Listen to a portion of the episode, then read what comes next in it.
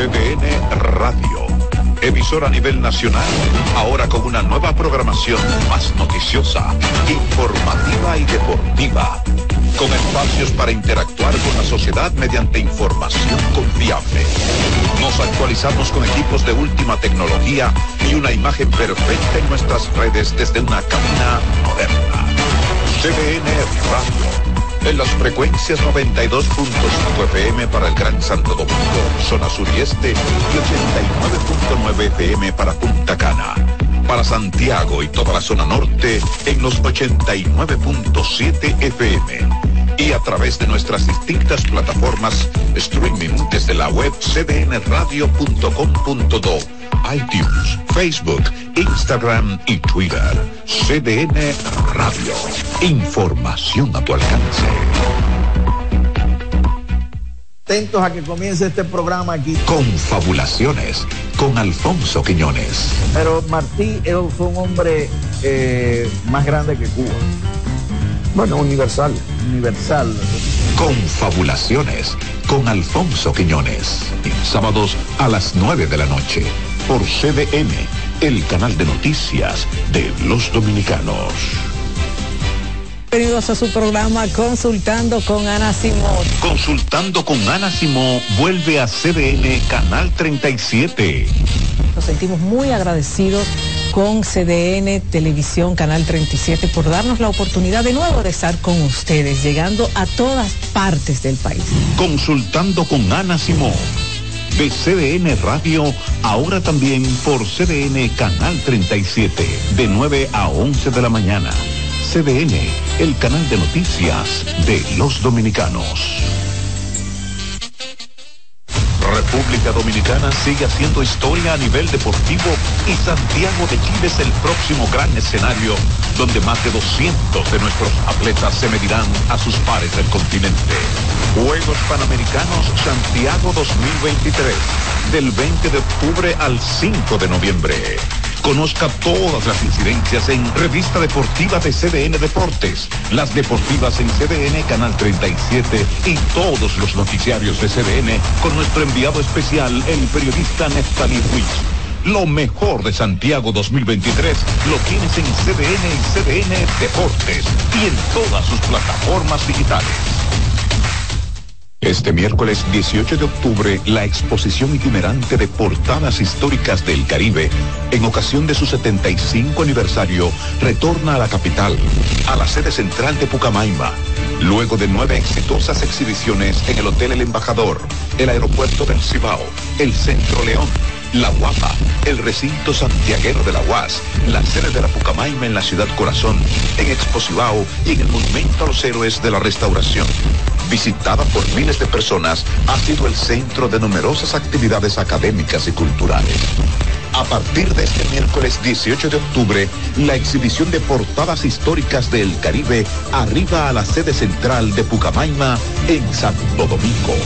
Próximos lugares, la UAS y el Aeropuerto Internacional de las Américas.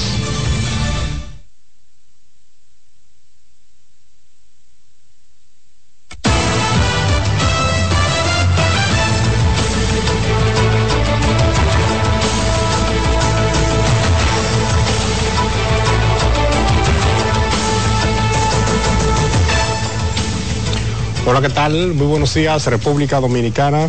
Ya está en el aire una nueva entrega de 6 a.m. de la mañana. Gracias por el placer de la sintonía y damos la bienvenida a nuestra queridísima amiga y compañera Carlin Cuevas, que ya se reintegra a sus jornadas de 6 a.m. de la mañana. Carlin, ¿qué tal? ¿Cómo estás? Todo bien, muy descansada. Así es.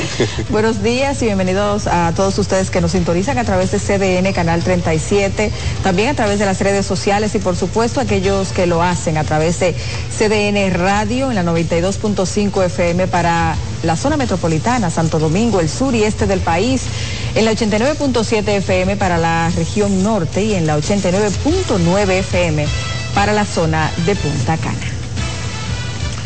Bueno, iniciemos rápidamente con las informaciones porque una delegación de la Organización de Estados Americanos recorrió este martes la zona fronteriza de Dajabón para evaluar la situación y emitir su informe ante el conflicto que se ha generado por la construcción de un canal de desvío en el río Masacre hacia Haití. Ramón Medina estuvo allí y nos completa el informe. La Comisión de Estados Americanos OEA visitó este martes la zona fronteriza de Dajabón, donde llevaron a cabo junto a autoridades dominicanas un recorrido aéreo y terrestre por todo el perímetro fronterizo para evaluar la situación ante la crisis entre la República Dominicana y Haití por la construcción de un canal que pretende desviar las aguas del río Masacre hacia el territorio haitiano durante el recorrido de los representantes de la OEA por la frontera norte del país. Las autoridades militares del CESRON y el ejército dominicano restringieron el acceso a los medios de comunicación, coartando así el libre acceso a la comisión, los cuales se limitaron a decir que llevan a cabo una evaluación para luego emitir el informe correspondiente. El secretario de Asuntos Jurídicos de la OEA es técnico de la Secretaría de Desarrollo Integral. Excelente. ¿Cuál ha sido su impresión aquí en la frontera? ¿Te has no, no estoy mirando nada más, no, no, no puedo dar declaraciones. ¿Tiene planificado visitar el canal que se construye aquel lado? Ya, ya estuvimos, este, lo sobrevolamos. Ajá, ajá. Entonces usted va a hacer un levantamiento y luego llevarse la información. Nada más, nada, nada más. El, el, el, objetivo de esta misión es solamente recabar información, simplemente recabar información para luego entonces presentar un informe a los países miembros. Nada más, ¿de acuerdo? El nombre suyo, caballero, por favor. Jean-Michel Arrigui. ¿Y el, su compañero? Andrés Sánchez. Andrés Sánchez. Muchas gracias. Nos acompañan yo solamente ver la zona, recorrer las cuencas, ver los canales, ver las obras de toma y en función de eso, pues entonces ya ellos van a preparar un informe para la Organización de Estados Americanos. Ok, muchas gracias. ¿Su función aquí en la, en la, comisión cuál es? Eh, acompañamiento con ellos, acompañamiento técnico. Gracias, sí. gracias. La delegación encabezada por el doctor Jean-Michel Arrigi de la OEA, así como también el licenciado Andrés Sánchez, estuvo acompañado además del geólogo Siri de León, un representante del Ministerio de Relaciones Exteriores y una comisión del INDRI, quienes recorrieron los diferentes canales que se encuentran en el lado dominicano, desde la zona fronteriza de Dajabón para CDN, Ramón Medina. Y algunos diputados valoraron la llegada de la misión de la Organización de Estados Americanos que investiga el conflicto con Haití por el desvío del río Dajabón o masacre. Los legisladores Soraya Suárez y Jorge Caboli consideraron que si la OEA no rinde un informe favorable, el país aún puede recurrir a otras instancias.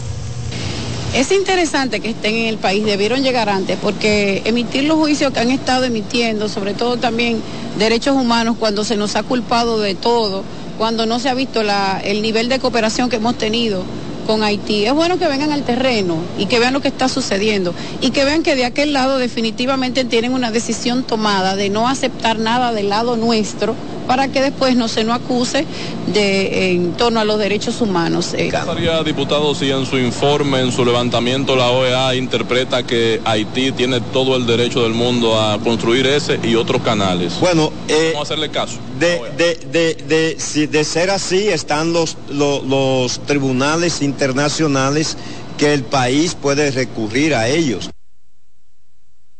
La misión de la OEA llegó al país a petición del gobierno dominicano.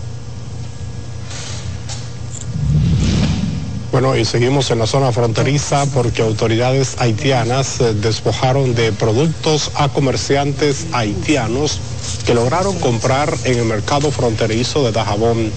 Los haitianos que llegaron o que pudieron llegar hasta el paso fronterizo de Juana Méndez fueron detenidos y despojados de sus mercancías, las cuales fueron regadas y pisoteadas por algunos de los haitianos que se encuentran apostados en el lugar para impedir que sus compatriotas crucen al territorio dominicano a comprar. En el lugar se observa como un representante del comercio en esa localidad identificado como Boselín Basuatr pues pisotea una cantidad de productos que le habían incautado a pequeños comerciantes que se aventuraron a cruzar la frontera tras más de un mes cerrada. Y en Dajabón, un comerciante se encadenó la mañana de ayer martes en la gobernación provincial debido al supuesto abuso y secuestro que según este fue sometido por miembros del Cuerpo Especializado de Seguridad Fronteriza Terrestre. Según narró a CDN, Miguel Pérez fue víctima de atropello y secuestro por parte de militares del CESFRON cuando cubría una pequeña ruta de ventas de provisiones y mercancías en la comunidad Capotillo de Loma de Cabrera. Dijo que una vez detenido, los militares lo querían despachar con la guagua y le dijeron que se quedarían con sus provisiones, por lo que no aceptó, ya que aseguró no vende contrabando ni productos ilícitos. Cuando voy entrando a Cefrón, que yo le vendo la cafetería de Cefrón también, ahí viene el de inteligencia, el CEDO, y me detienen. Cuando me detienen, ellos me dicen que abra la puerta de la guagua. Yo vengo y me desmonto, como yo no ando con nada ilícito, vengo y le abro la puerta. Él me dice que para curarse en salud, que iba a llamar el capitán de él, el jefe superior de él. Digo yo, no hay problema, le, mando y apago la guagua. Cuando viene el capitán de él, lo que viene de una vez ofendiéndome en palabras, insultándome. Y viene y me agarra la guagua y me la secuestra. Cuando yo le, alego de que yo quiero ir a ver para dónde que me lleva mi guagua porque tengo provisiones y no sé la cantidad que, que me queda porque ya yo hubiera vendido de ella, él, él viene y me reempuja y me agarra por el cuello. Y me dice, siéntese allá.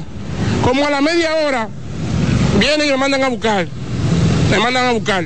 Cuando allá vienen y comienzan a desmontar la mercancía, desmantelar la guagua, completamente le rompían la puerta. La puerta está despegada. Si ellos, si, ellos muestran el video, ellos desprendían la puerta de la guagua. El comerciante pidió la intervención de las autoridades para que estos supuestos abusos terminen.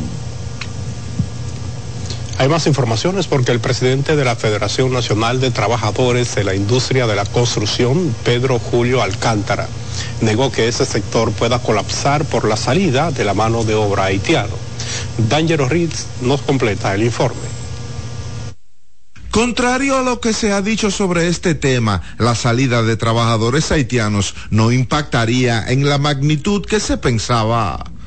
Así lo confirmó este dirigente sindical, quien afirma que los trabajadores haitianos solo ocupan plazas de menor escala. Yo no siento que hay un desplazamiento porque lo trabaja, lo trabajo, o mejor dicho, las ocupaciones técnicas en la industria de la construcción son suplidas por dominicanos. Ahora el trabajo de obrero por la casa y cosas, eso es mayormente lo que hacen los trabajadores haitianos. Y criticó las deplorables condiciones laborales y el ambiente hostil en que muchas veces se desenvuelven los trabajadores de la construcción. No solamente de pan vive el hombre. No es un problema de pago, sino un problema de seguridad e higiene en el trabajo y condiciones laborables decentes. Esta federación aglutina 108 sindicatos a nivel nacional, registrando más de 35 mil trabajadores en todo el país.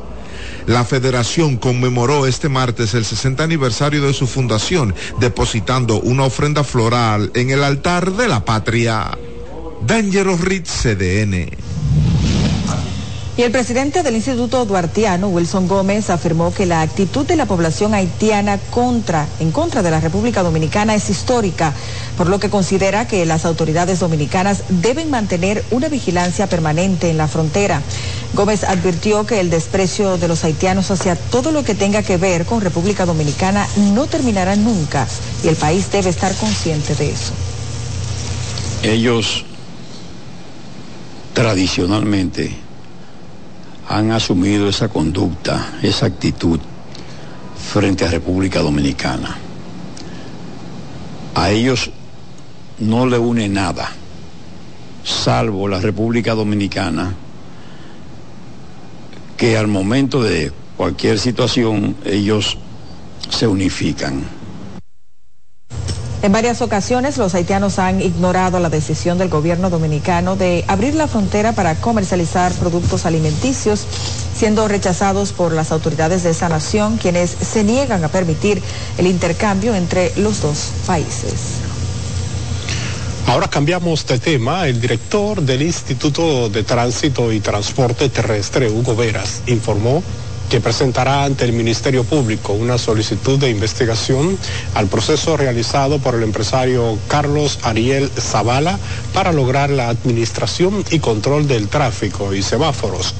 Yanela Pimentel nos completa la siguiente historia. Hugo Veras manifestó que el contrato con Carlos Ariel Zavala fue anulado por compras y contrataciones debido a las irregularidades que hubo en el proceso de licitación. Nosotros automáticamente vamos a entregar todo esto al Ministerio Público para que haga su formal investigación, porque no es verdad que nadie se va a quedar con el dinero del pueblo dominicano, y menos en una institución, una responsabilidad que yo tengo en este momento a mi cargo. Expresó que a su llegada al Intran se determinó que el centro de control de tráfico no estaba funcionando. Lo que fue una gran sorpresa y la información que recibo de la institución es que este centro tenía prácticamente un año y medio en esas mismas condiciones. Asimismo dijo que tras una reunión con Zavala se acordó poner en funcionamiento el centro de control de tráfico y semáforos luego de realizar pagos faltantes, pero la empresa no cumplió con lo acordado.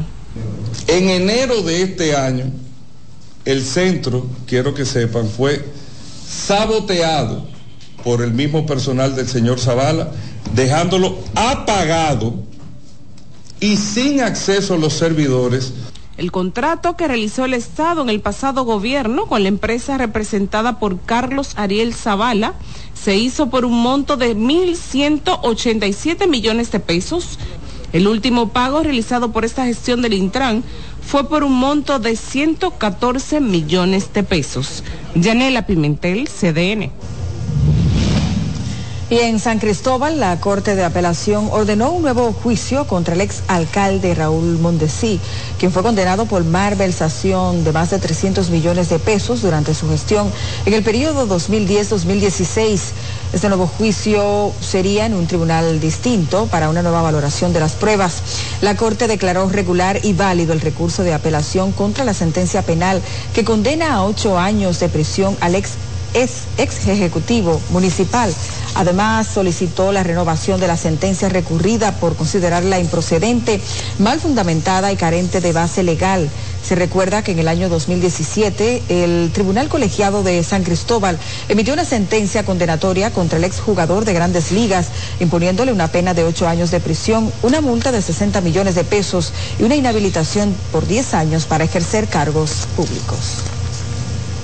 Y el rapero estadounidense conocido como Tecachi seguirá en prisión después que el Tribunal de Atención Permanente de La Vega aplazara hasta el próximo viernes la audiencia en la que se le conoce una solicitud de medidas de coerción. El tribunal también rechazó un recurso de habeas corpus mediante el cual se pretendía la liberación inmediata del exponente de música urbana que está acusado de agredir a un productor musical. Deyanira López estuvo en la audiencia y nos amplía.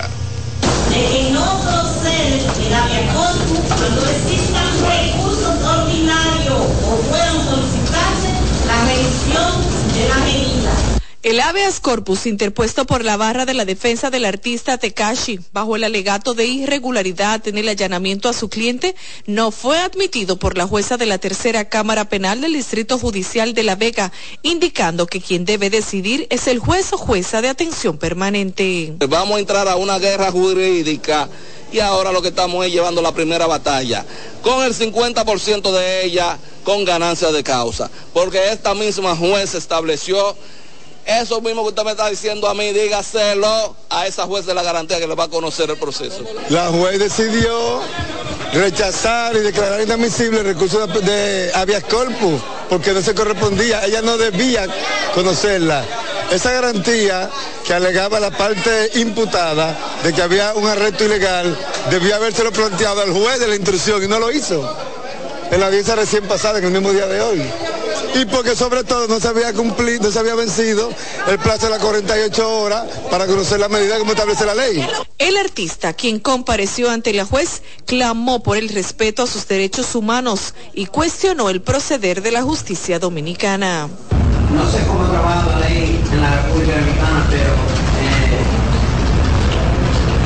derechos humanos, ¿sabes? enfrente de la gente, todo el mundo va a ver esto si aquí no hay justicia para los derechos humanos, ya todo el mundo va a saber que aquí la justicia, eh, no hay justicia acá. Y um, la ley, la ley, y eso no cambia. Y eso está ahí. Daniel Hernández alias Tecachi, para quien el Ministerio Público solicita prisión preventiva, se presentará nuevamente en estrado este próximo viernes para el conocimiento de la medida de coerción por golpes y heridas contra dos personas. Así lo dispuso la jueza Adayas Sánchez del Juzgado de Atención Permanente de La Vega. Siento que se hará justicia y eso es lo que buscamos. La medida de coerción se va. Eh, que le conteste a mi abogado. Sí. ¿Él asegura Sí. que fueron su seguridad? No. Fue él, pues fue él. ¿Y los seguridad que hicieron? También nos golpearon. ¿Y le decían algo mientras le golpeaban? Nos, nos amenazaban. ¿Qué le decían? Que nos iban a matar. Dice que Tecachi le dio una trompada. Una trompada no lesiona a nadie. De su lado, Nelson Alfonso Hilario, una de las víctimas que pudo presentarse a audiencia, aseguró que el artista fue quien los agredió y que supuestamente los amenazaba de muerte mientras les golpeaba. Eh, quiero que sepa que fue aplazada la medida de coerción a los fines de nosotros poder presentar presupuestos suficientes e, e idóneos en favor y provecho del justiciado. El rapero de 27 años de origen estadounidense ha encontrado el apoyo de decenas de adeptos que se han presentado al Palacio de Justicia. ¡Tan bello! Eh, con Dios mediante que lo suelten tranquilo y nada, todo frío, el chamaquito bacano. Porque eso es lo que se merece, real apoyo de verdad, de aquí, de La Vega, hay que real apoyo de la comunidad, porque una persona muy humilde que se merece no estar ahí adentro. El suceso tuvo lugar el pasado viernes cuando el cantante se presentó junto a miembros de su seguridad a un estudio de grabación donde minutos antes había estado su pareja Yailin, la más viral, y le emprendió a golpes a los productores, dejándolos por muertos. Desde La Vega, de Yanira López, CDN. Daniel Hernández, conocido artísticamente como Tekashi, es acusado por el Ministerio Público de asociación de malhechores para ejercer actos de tortura y de barbarie, actos de violencia e intimación, provocar golpes, heridas y amenaza de muerte a los productores de Yailin, la más viral. Lisa Gil nos tiene más detalles de lo expuesto en el expediente acusatorio. La agresión se produjo en perjuicio de Nelson Alfonso Hilario García y Cristian Rojas Solís, pero era a Shamil José Lázaro Capellán, conocido como Damon La Mafia, a quien el grupo buscaba. El expediente acusatorio indica que Tecachi y tres personas más pendientes de identificación y que actualmente permanecen prófugas llegaron al estudio de grabación buscando a Yailin la más viral y al enterarse de que no se encontraba en el lugar comenzaron a atacar a Hilario García y Rojas Solís. Ambos presentan trauma facial, heridas en los labios y traumas en varias partes de su cuerpo, mientras los acompañantes del imputado Tekashi les daban una golpiza a las víctimas. Este aprovechó y sacó su celular y comenzó a grabar la agresión narrando mira lo que le hice a tu gente, lo que se trató de una videoconferencia que realizara a Damon la mafia. En la acusación se explica además que después de cometer el hecho, cuando los imputados iban saliendo del lugar, vociferaron a las víctimas que cuando volviera los iba a matar. Según se establece, el caso de Tecachi es más grave, ya que es ciudadano estadounidense y pudiera abandonar el país en cualquier momento, por lo que exigen prisión preventiva por tres meses como medida de coerción, ya que consideran sería la única garantía. Para sostener esta solicitud de medida de coerción en contra del imputado, la Procuraduría Fiscal del Distrito Judicial de La Vega entregó certificado médico legal de Tecachi que indica no ha sido agredido. También entrevista a la víctima y testigo Cristian Rojas, esto además de fotografías impresas en hojas, un dispositivo de almacenamiento UCB, cámaras de videovigilancia, entre otras. En su testimonio, Hilario García asegura que teme por su vida, mientras que Rojas Solís afirma que quiere que esta situación se resuelva por las vías legales. Lisa Gil, CDN. Y seguimos en el plano de la justicia porque fue aplazada para este miércoles la medida de coerción en contra del influencer y ex manejador del fenecido Viejo Liopo, el cual está acusado de supuestamente abusar de una menor de edad quien en la actualidad ya eh, tiene la mayoría de edad. Jonathan Caraballo nos cuenta más en la siguiente historia. La juez de atención permanente de San Pedro de Macorís aplazó para el próximo miércoles la medida de coerción que se le sigue a Héctor Julio de los Santos, mejor conocido como Jumpy, por presunto abuso sexual a una menor. La audiencia fue aplazada para el día miércoles 18 a las 9 de la mañana, toda vez que en el día de hoy la víctima fue citada, pero no compareció, eh, se encontraba en un estado de salud, esto guía al médico, y eso dio entrante a que la audiencia en el día de hoy se aplazara. ¿Qué esperan ustedes de las autoridades?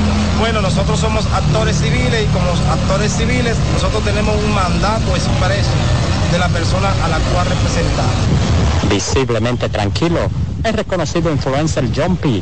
dijo estar confiado en la justicia. Dominicana, en este caso tan delicado, 100%. John P, ¿cómo era tu relación con Chiquito del trabajo? Tú sabes más que nadie. De su lado, el abogado de Héctor asegura su inocencia, ya que cuando ocurrió el hecho, supuestamente esta era mayor de edad.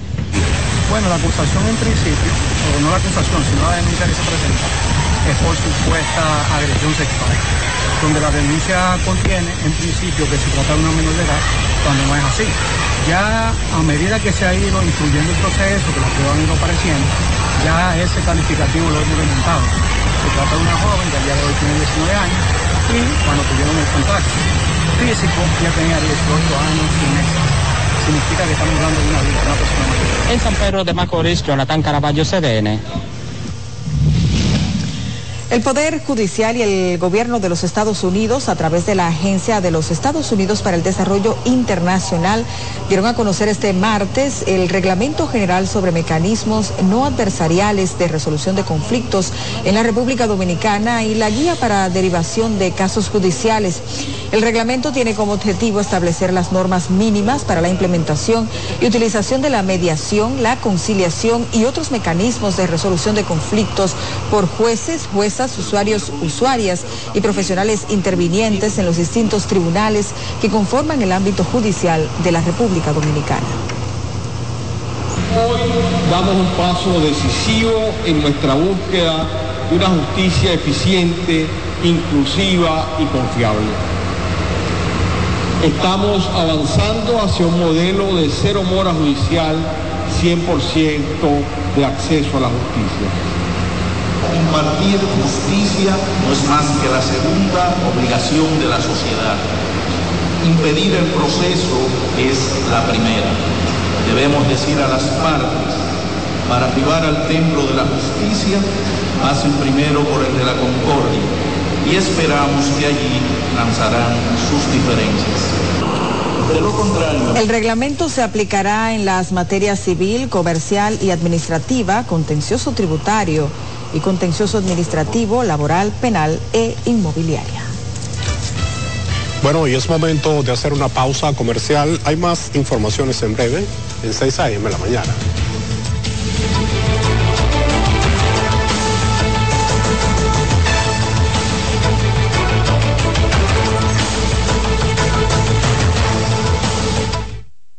Tienda es sinónimo de Joarla. Comercio es sinónimo de Rosa. Proyecto es sinónimo de Guara. Mercado es sinónimo de Katy. Negocio es sinónimo de Claudia. Emprende se escribe con tu nombre. Mujer que crea su futuro. Descubre un espacio lleno de beneficios para acompañarte desde la idea inicial hasta la apertura y desarrollo de tu negocio a través de capacitaciones y mentorías. También puedes ser parte de Emprende Mujer.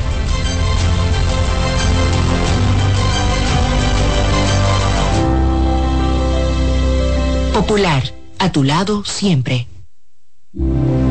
Cada taza trae con ella el sabor de los mejores deseos. Deseos que se van multiplicando durante el día y nos salen hasta en la taza. Esa taza que nos transmite con su aroma y sabor la buena onda que nos mueve siempre con una sonrisa y que llevamos con nosotros en todo momento. Por eso es que a cada taza de café Santo Domingo siempre le sale ese sabor a lo mejor de lo nuestro.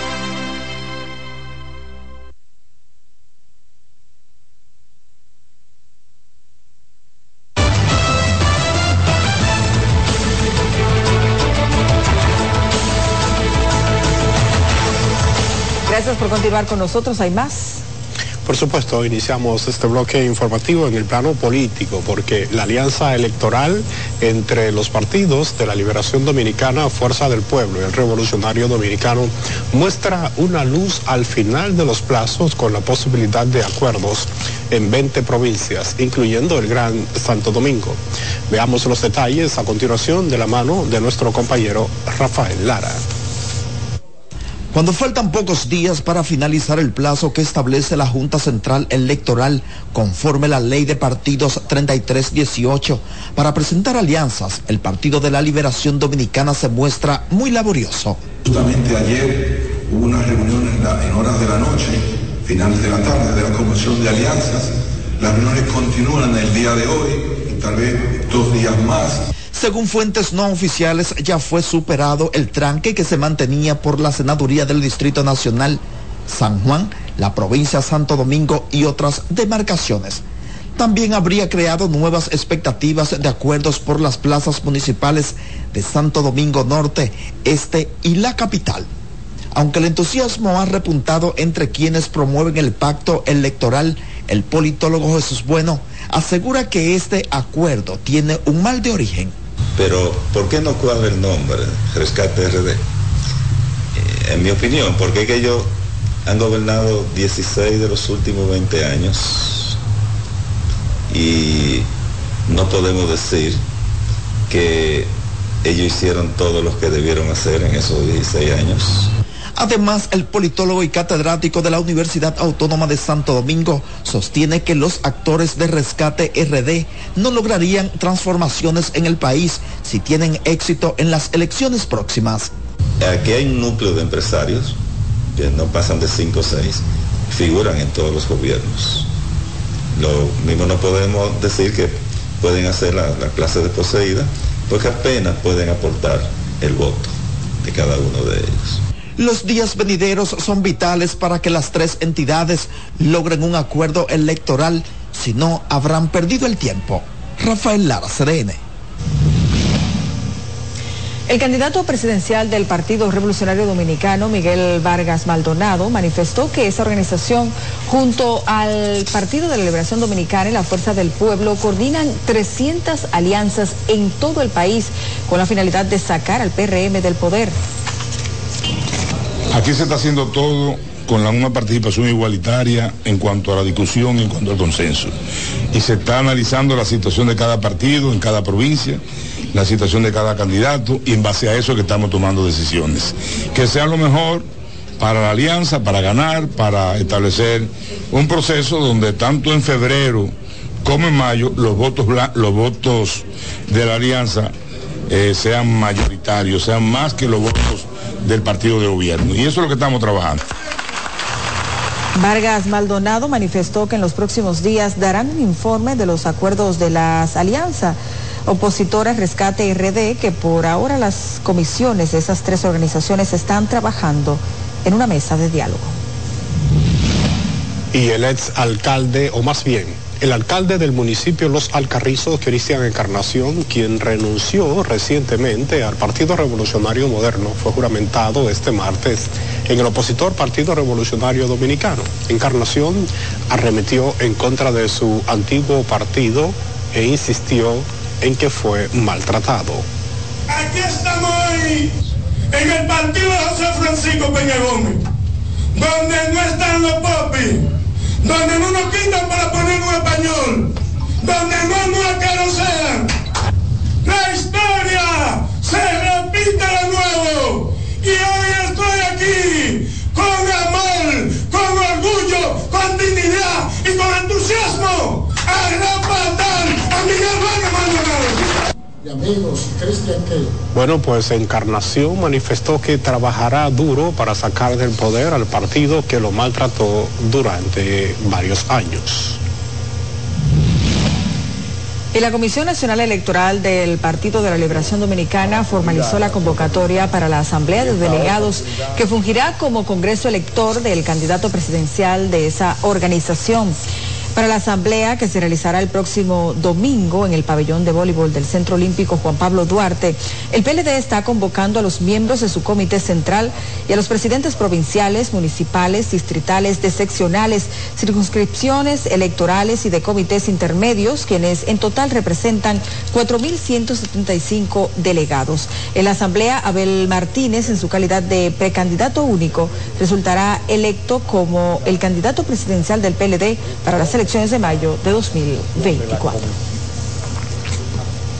A partir de ese momento, ya con el compañero Abel Martínez convertido en candidato presidencial, iniciamos el proceso de transformación que reclama el pueblo dominicano para retorno del progreso y el bienestar en la patria de los trinitarios y del inmenso líder histórico de nuestro partido, el profesor Van Bosch.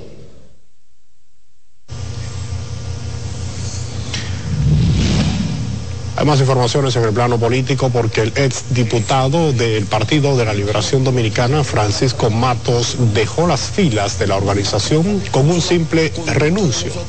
En la carta dirigida por este representante de la ciudad de Santiago, bueno, fue también enviada al presidente del PLD, Danilo Medina, y al secretario general, Charlie Mariotti y solo expresa la intención de abandonar la parcela morada sin justificar su decisión como ha ocurrido en otros casos. Además, el ex legislador en las últimas semanas eh, del PLD ha sufrido notables eh, rebajas, incluyendo a Rafael Hidalgo, quien es miembro del comité político, así como la alcaldesa de Vicente Noble, Marilis Novas, el alcalde de La Caleta, Marcial Reyes, el presidente de la seccional de New Jersey, Antonio Díaz Mateo.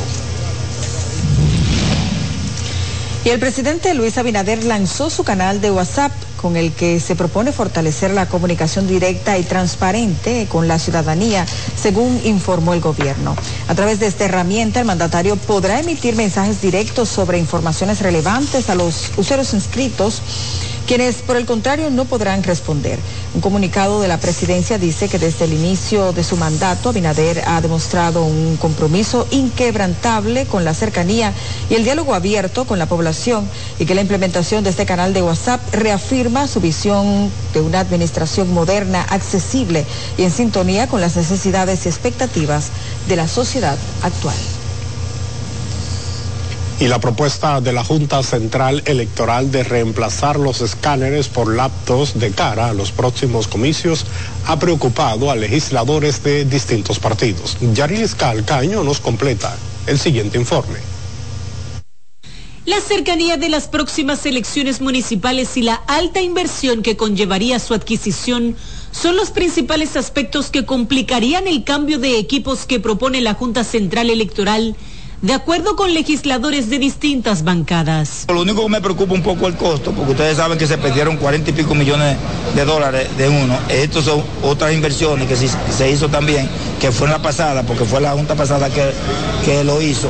Lo que no quisiéramos es repetir un 15 de febrero del 2020. Lo que quisiéramos es que ellos sopesen muy bien. Técnicamente habría que hacer una auditoría de inspección para entender si realmente es un riesgo que pudiera ser.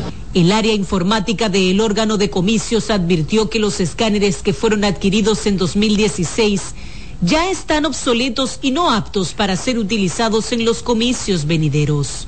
Lo dice en este momento, es un problema de planificación, porque en este momento, a tres meses de las elecciones de febrero, la Junta salir con eso eh, realmente sorprende al país. Pero a juicio de los más longevos en el Congreso, lo más importante es que cualquier decisión que se adopte sea transparente y consensuada y que además se ofrezca seguridad a todos los candidatos que van a competencia.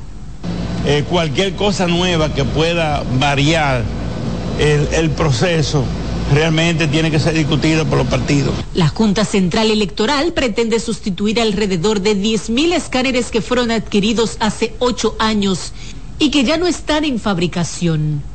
Yarilis Calcaño, CDN.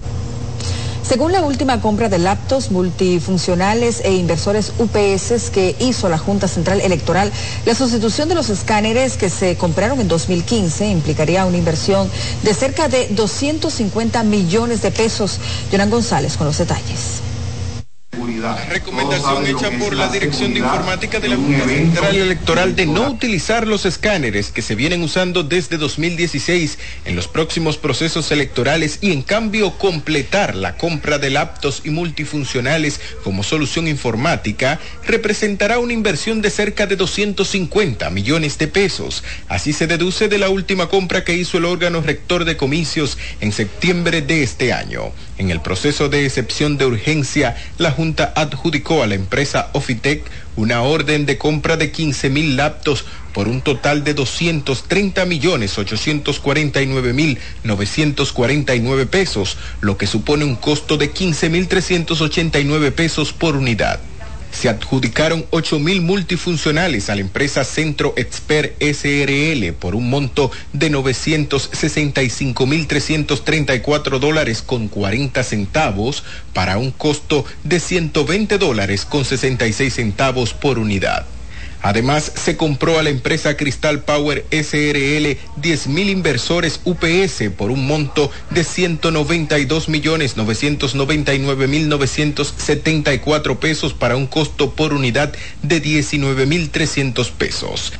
A raíz de esta compra y las informaciones compartidas por el órgano electoral, solo se necesitarían adquirir 6.000 unidades de cada uno de estos aparatos para que no se tengan que utilizar los escáneres que ya aseguran los técnicos están obsoletos. Jonan González, CDN. Bueno, y es tiempo de una nueva pausa comercial. En breve seguimos con más.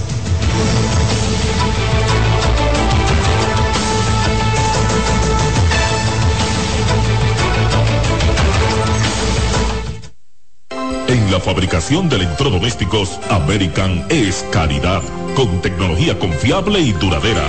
Televisores Smart Full HD, aires acondicionados inverters, neveras, estufas, freezers y mucho más. American lo dice todo. Somos la calidad. Radio Centro.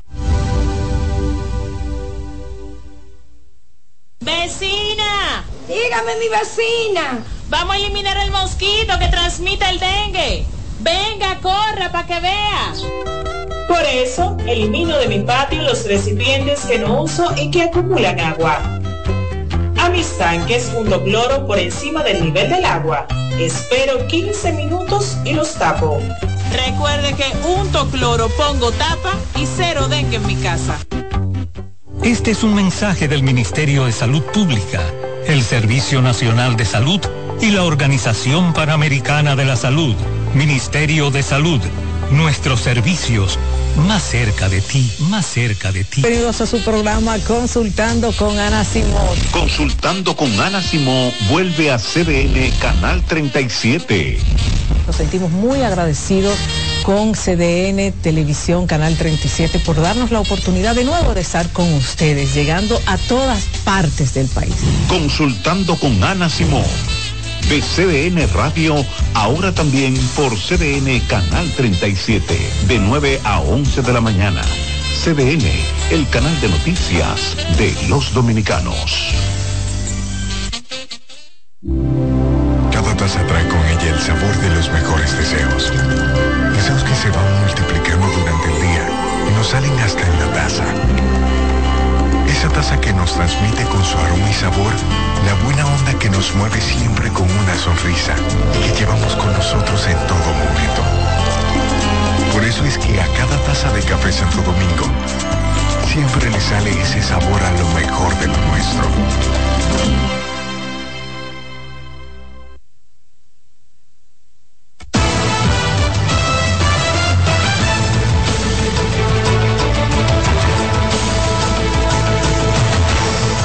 Continuamos con más informaciones en CSAM La Mañana. Vamos a iniciar este bloque informativo en la comunidad Angelito en San José de Ocoa, porque allí moradores han denunciado que la delincuencia está tan fuerte en esa zona que hasta las ropas interiores les están robando en el patio. Marcos Lorenzo nos amplía. Cuenta la gente de este pequeño poblado que aquí se está robando de aduro y sin compasión y compararon a este lugar como el capotillo de Santo Domingo. Esto de Angelito no tiene nada porque uno deja algo tendido y se lo roban. Pedimos una ayuda de la autoridad, de que por lo menos pongan una patrulla por aquí, que se mantengan vigilando a uno, ¿tú me entiendes? Porque ya por aquí en eso de las 10 o las 11 ya uno no puede salir. Este hombre, el cual se dedica al motoconcho, reveló que la ola de robos que está azotando a este pueblo que lleva de nombre Angelito lo dejó sin motocicleta, la cual estaba en el patio de su casa. Los ladrones de aquí mismo se juntan con los que llegan y ya usted sabe, yo. Aquí de esto está que no se puede tener un pantalón en el patio. Eso daría vergüenza que uno se monte en una hueco pasajera y nada más se hable de esta comunidad, yo. A mí me cogían un motor de ahí de mi propia casa, yo. Un motor y lo cogían de la misma comunidad de aquí y eso me dolió mucho a mí. Pero simplemente yo nada más que nada más que observar, yo. Para mí este sitio ahora mismo no vale dos pesos. También una señora narró cómo a otra persona de su barrio le robaron hasta su maleta. Un hombre por allí arriba le roban una maleta con sus documentos y todo, y la ropa.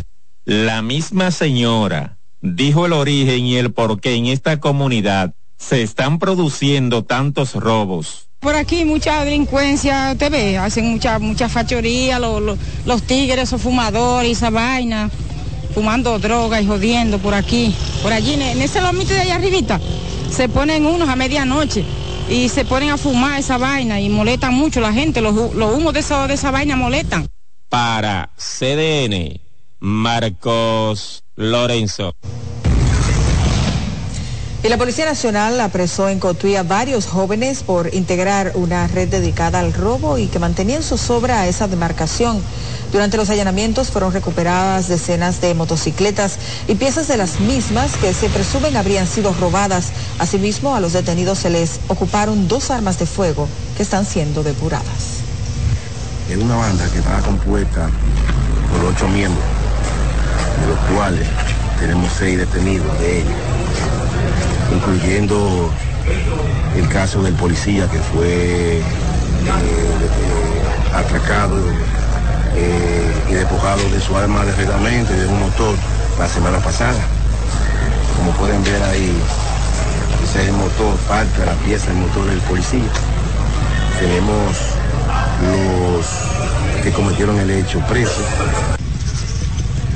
En las próximas horas se espera sean sometidos los apresados a la acción de la justicia, mientras que la Policía Nacional requirió se entregue por la vía considerable que considere al tal Darling, a quien busca la institución activamente y advirtió se encuentra fuertemente armado. Bueno, y también seguimos con la Policía Nacional que informó que fueron desmantelados al menos 10 puntos de droga en la calle 42 del barrio Capotillo como parte de las intervenciones que la población había exigido en esta zona.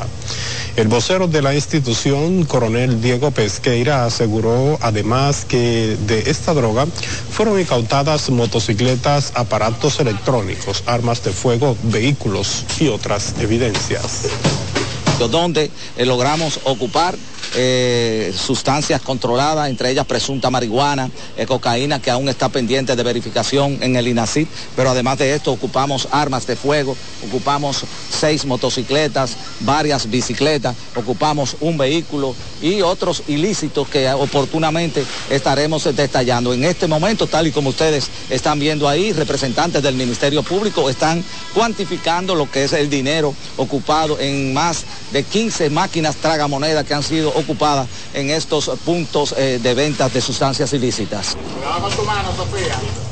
Pesqueira garantizó que como este operativo, otros serán realizados en todo el territorio nacional donde sea necesario para garantizar la tranquilidad de la ciudadanía. En un acto encabezado por el presidente Luis Abinader y la primera dama, la alcaldía del Distrito Nacional y el Banco Popular Dominicano reinauguraron el remozado Parque de las Casas en el sector Miramar, autopista 30 de mayo, con una inversión superior a los 25 millones de pesos. Francis Zavala, con más. Con el remozamiento de Velas Casas, los comunitarios del sector Miramar en la capital esperaron por más de 25 años para ver su sueño realidad. Para la convivencia, recreación y salud de los habitantes de esta comunidad, especialmente los niños. Da gusto, mucha alegría ver los niños ya disfrutando las instalaciones en un ambiente seguro y sano esto es una muestra de que todo lo que hacemos con amor por nuestra ciudad, con compromiso y haciéndolo y trabajándolo de la mano, hace que prosperemos. La obra beneficiará a más de 20 mil residentes del entorno del parque, el cual fue remozado por un monto de 25 millones de pesos.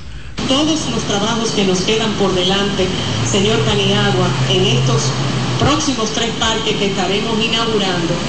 Espero que Dios bendiga, proteja y acompañe a cada uno de los miembros de la institución que usted preside. Ese trabajo mancomunado que ha fomentado el presidente hace una gran diferencia. Y agradecemos, apreciamos su esfuerzo para mantener la estabilidad macroeconómica, el liderazgo internacional y la paz social del país. La edil del distrito agradeció a los ejecutivos del Banco Popular por apoyar esos proyectos que benefician a la comunidad. Destacó que con este parque son cinco los remozados o construidos con el apoyo del Banco Popular, impactando alrededor de 150 mil personas. Francis Zavala, CDN.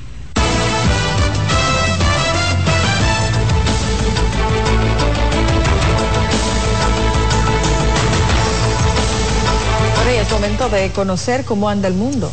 Así es, hacemos rápidamente conexión con nuestra cadena aliada, la Dolce Welle, desde Berlín, Alemania.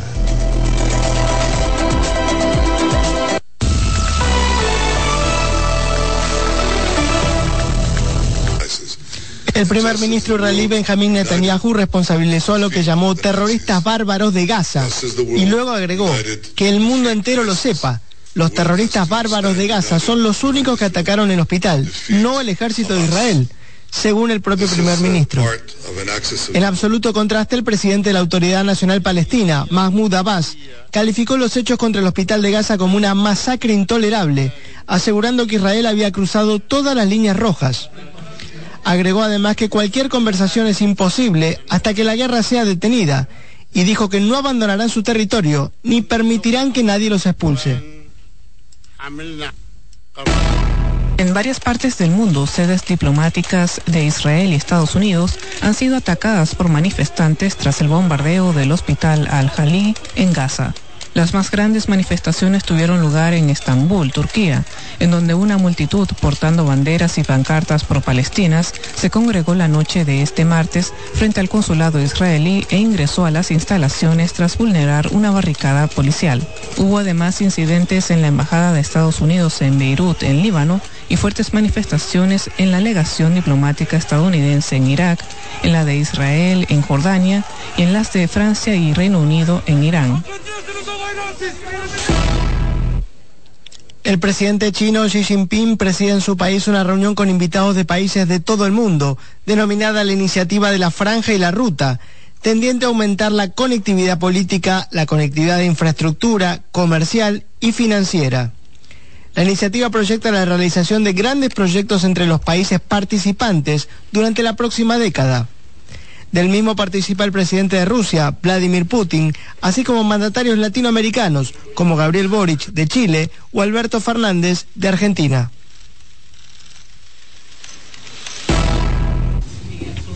En Venezuela el gobierno y la oposición acordaron este martes que las próximas elecciones presidenciales se realizarán en el segundo semestre de 2024, con la participación de observadores internacionales como la Unión Europea, la Unión Africana o la Unión Interamericana de Organismos Electorales. diremos. Sin embargo, no se permitirá que aquellos políticos que hayan sido inhabilitados puedan postularse. de el acuerdo se firmó en Barbados, bajo la mediación de Noruega, y fue firmado tanto por la delegación del Partido Socialista Unido de Venezuela como por la plataforma unitaria de la oposición.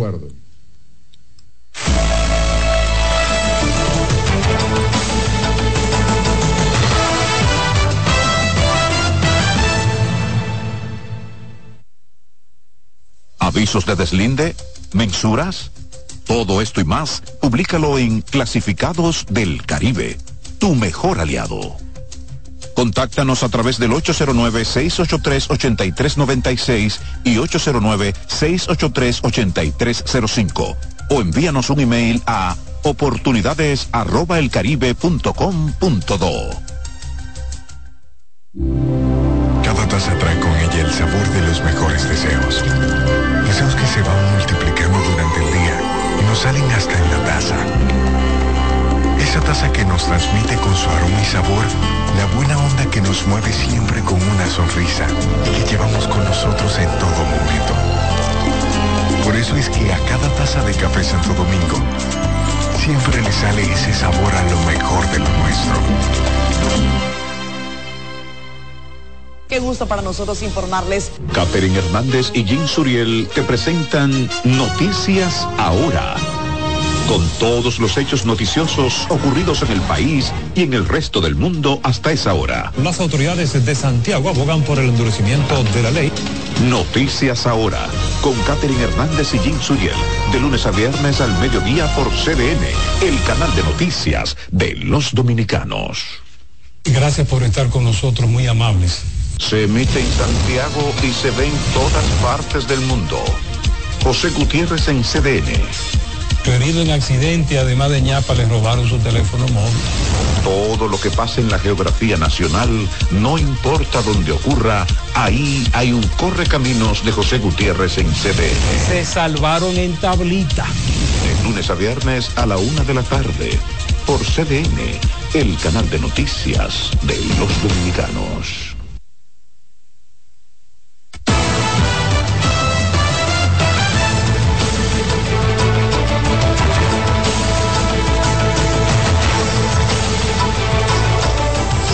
Bueno, nosotros seguimos con más informaciones en 6 a.m. de la mañana, Carmen, y vamos ahora al plano deportivo, ¿no? Así es, ya está con nosotros nuestra querida Priscila que nos va a actualizar de ese maravilloso mundo, fascinante mundo de los deportes. Buenos días. Buenos días, Carolyn Medrano, bienvenida. Las vacaciones muy merecidas, pero ya hacía falta, ¿eh? Y quisiera irme contigo también. Así como dicen, vamos a hablar de deportes. Ayer continuó la jornada en el béisbol de grandes ligas, la serie de campeonato de la Liga Nacional, los Diamondbacks de Arizona y los Phillies de Filadelfia. Fue el segundo partido de esta serie de Liga Nacional y los Phillies quieren de nuevo ir a la, a la Serie Mundial. El año pasado se quedaron a un paso al enfrentarse a los Astros de Houston, por esta ocasión ellos dicen que no.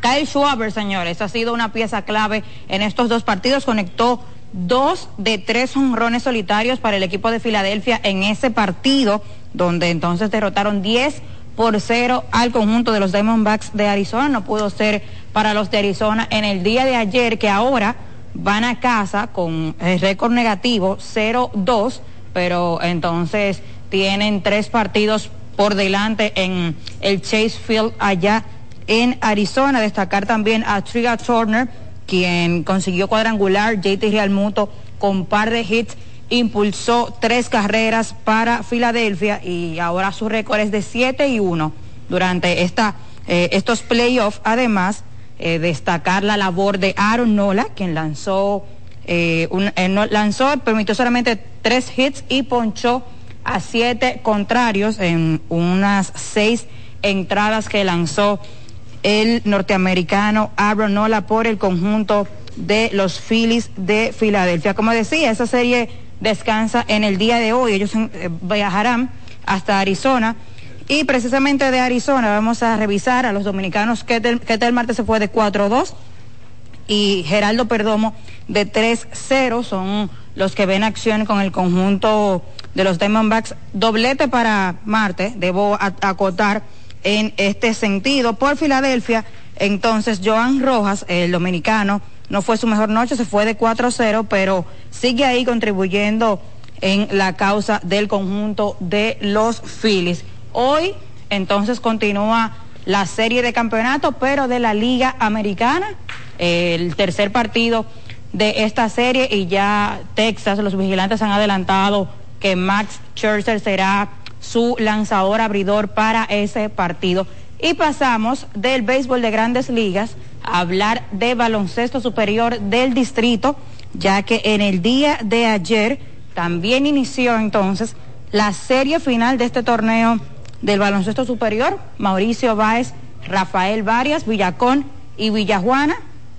Villacón eh, Varias, Villajuana Mauricio. Y señores, no fueron suficientes los 40 minutos reglamentarios para poder definir este partido, pero tampoco fueron suficientes cinco minutos más en el tiempo extra, sino que se fue a dos tiempos extras este partido, donde Mauricio venció en 99 por 95 al conjunto del Rafael Varias. En algún momento el Mauricio estuvo ganándole de 20 puntos durante la primera mitad al conjunto de Varias, pero ellos pudieron reponerse y lograr entonces empatar las acciones y llevarlo hasta el tiempo extra. Los más destacados por el Mauricio, Juan Miguel Suero, eh, Richard Bautista y Luis Mal Ferreira, 19 eh, puntos cada uno para ellos. Y entonces Luis Mal le ha ido muy bien, estuvo en la Liga Nacional de Baloncesto con los indios y ahora entonces con el Varias pues también muy bien. Ahí ven imágenes de la presentación de los Tigres del Licey en el día de ayer presentaron su temporada, los campeones nacionales y del Caribe y dijeron señores que vuelven por la van por la 24. En esta ocasión su presidente el señor Ricardo Ravelo Hanna dijo que están preparándose para una dura batalla, ya que todos los equipos se han fortalecido y es que se recuerda que durante esta temporada muerta eh, tuvimos la agencia libre donde los equipos eh, se hicieron de las suyas para poder armar eh, conjuntos más competitivos. Los Tigres ahí ven, contaron con jugadores como Ronnie Mauricio, que fue el jugador más valioso de la temporada pasada en este primer día, o por lo menos en la presentación del equipo, la rama femenina de los Tigres del Licey, que ven en sus pantallas,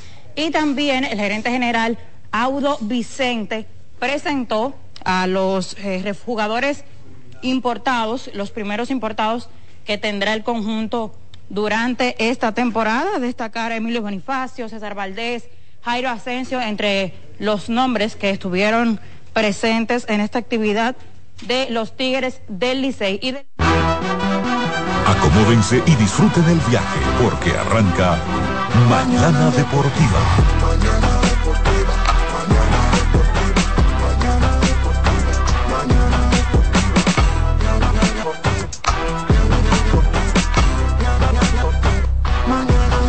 Y Noelia la reina. Señoras y señores, ya comienza el mejor programa deportivo deportivo. Ya se empujó. Máximo de Satoshi Terrero. Mañana deportiva la casona de primero. Cada día que pasa vas ganando más terreno. Hay programas envidiando, están tirando su veneno. Es interacción, no lo hago por mención. Se juntaron lo que saben, ya resuelto la función. Te hablamos de pelota y también de básquetbol 92.5 la programación mejor. 92.5 la programación mejor. 92.5 la programación mejor. Eh, Alessi en los controles. De, de, lunes a viernes, 17 a 9. El mejor programa del mundo. Programa radial. El, mejor programa radial del mundo.